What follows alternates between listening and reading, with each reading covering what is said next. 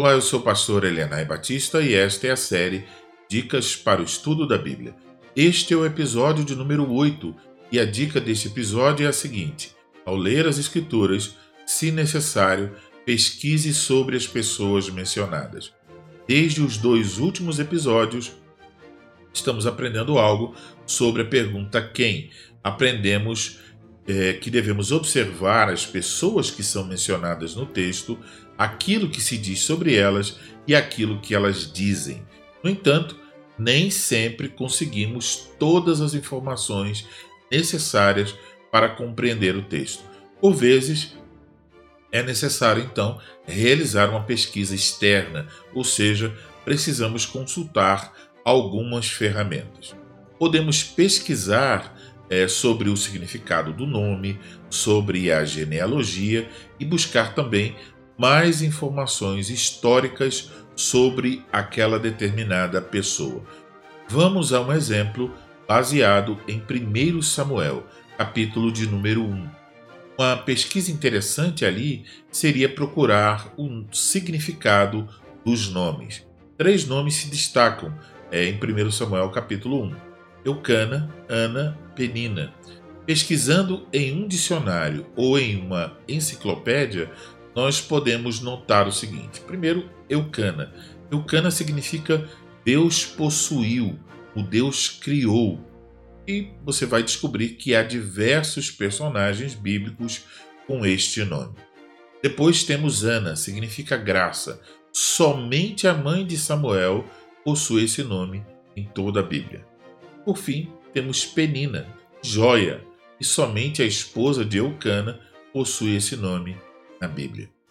É, você então pode pesquisar assim e ver o significado de nomes como Samuel, Eli, Davi, qualquer outro personagem que apareça no texto que você estiver estudando. Para isso, você vai precisar de um dicionário bíblico ou de uma enciclopédia onde você bíblica onde você poderá encontrar uh, o significado desses nomes.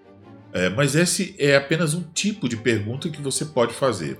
Uma pergunta relacionada ao quem em 1 Samuel capítulo 1 e que nos leva à pesquisa é a seguinte: Eucana era um efraimita, o texto diz isso.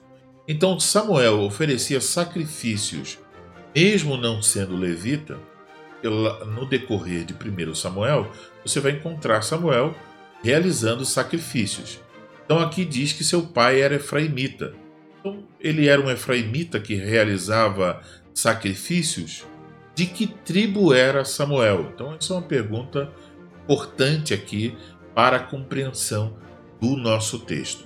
Então eu sugiro que você o faça, dada a importância né, para compreender, compreender o livro. Até alguém deixou um comentário no nosso canal no YouTube falando sobre isso. Então dê uma pesquisada e tente descobrir é, o que acontece aqui? Tente responder a seguinte pergunta: De que tribo era Samuel? Para você que faz parte do projeto Toda Escritura, você encontrará essa pesquisa relacionada a essa questão e outras pesquisas relacionadas ao episódio de número 8. Você vai encontrar isso em nosso servidor, servidor do projeto Toda Escritura, para que você aprenda fazendo. Encerramos assim o episódio de número 8 do Dicas para o Estudo da Bíblia. Para ouvir outros episódios, visite o site todaescritura.org. Graça e paz a todos que se acham em Cristo Jesus.